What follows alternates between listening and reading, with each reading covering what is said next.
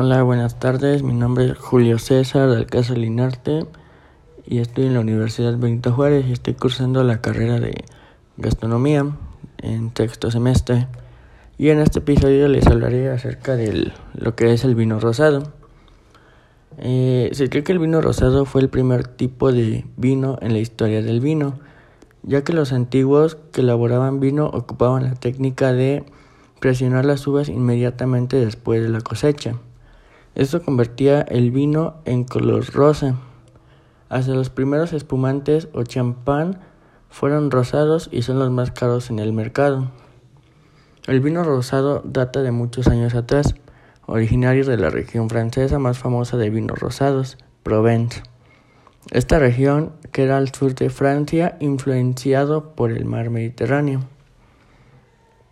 Para su proceso de elaboración tenemos dos que es maceración o rosado de prensa, el rosado de sangrado y por último el maridaje. Para la maceración o rosado de prensa existen distintas maneras de elaborar vinos rosados, pero la más popular es mediante la maceración, rosado de prensa. Mediante este proceso ejerceremos una presión suave prensando para extraer el mosto o jugo de la uva el cual dejaremos reposar junto con los ollejos o piel de la uva durante un tiempo determinado. De esta manera, el jugo de la uva adquiere el color y demás características de la piel del fruto, debido a la extracción de antocianos y flanoides.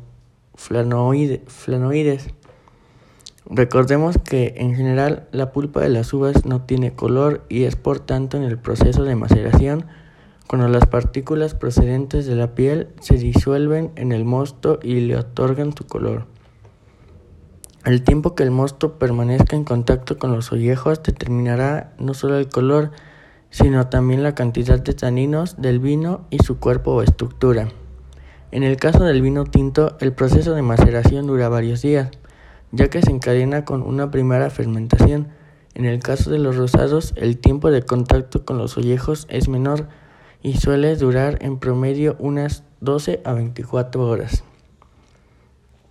Para el método de el rosado desangrado es un proceso más complejo y produce vinos rosados más oscuros e intensos.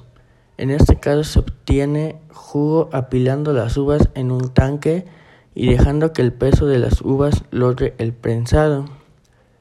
Tras despalillar y estrujar la uva, esta pasa a un depósito donde dejamos que macere. Posteriormente los ollejos se separan del jugo o mosto por gravedad.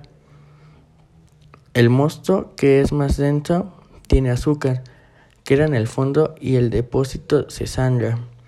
Operación consistente en abrir el grifo de la parte inferior y permitir que fluya por gravedad el mosto rosado.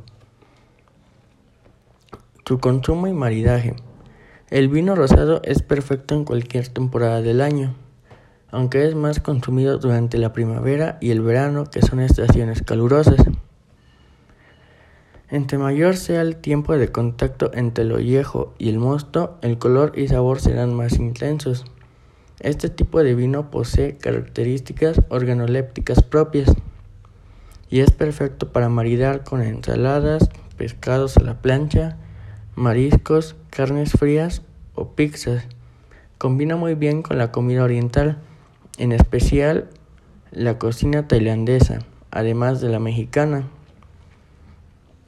Se recomienda tomarlo a una temperatura de 7 a 8 grados centígrados.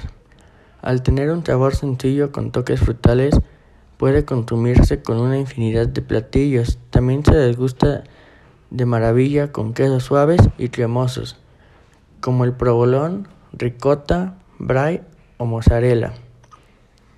Si bien describimos el proceso de elaboración del vino rosado muy rápidamente, se trata de uno de los más complicados para obtener un producto de alta calidad, que deleite a los paladares más sofisticados tanto como a los que recién se inician en el mundo del vino. Precisamente sus rasgos característicos han sido la razón, la razón por la que encontramos cada vez más vinos rosados en las cavas alrededor del mundo. También hay tres maneras diferentes de obtener el color rosa. 1. Que el jugo tenga contacto directo con la piel de la uva. Recordemos que lo que da el color es la cáscara de la uva. 2. Mezclar jugos o uvas. Y 3. Usar el método Sagné usando el jugo rosado que es separado en la elaboración del vino tinto. Y por último tenemos los tipos de uva que son utilizadas para los vinos rosados. Tenemos lo que es la garnacha o grenache, sin tempranillo, merlot, sinfandel, malbec, syrah o shiraz. Esto ha sido todo de mi parte. Gracias.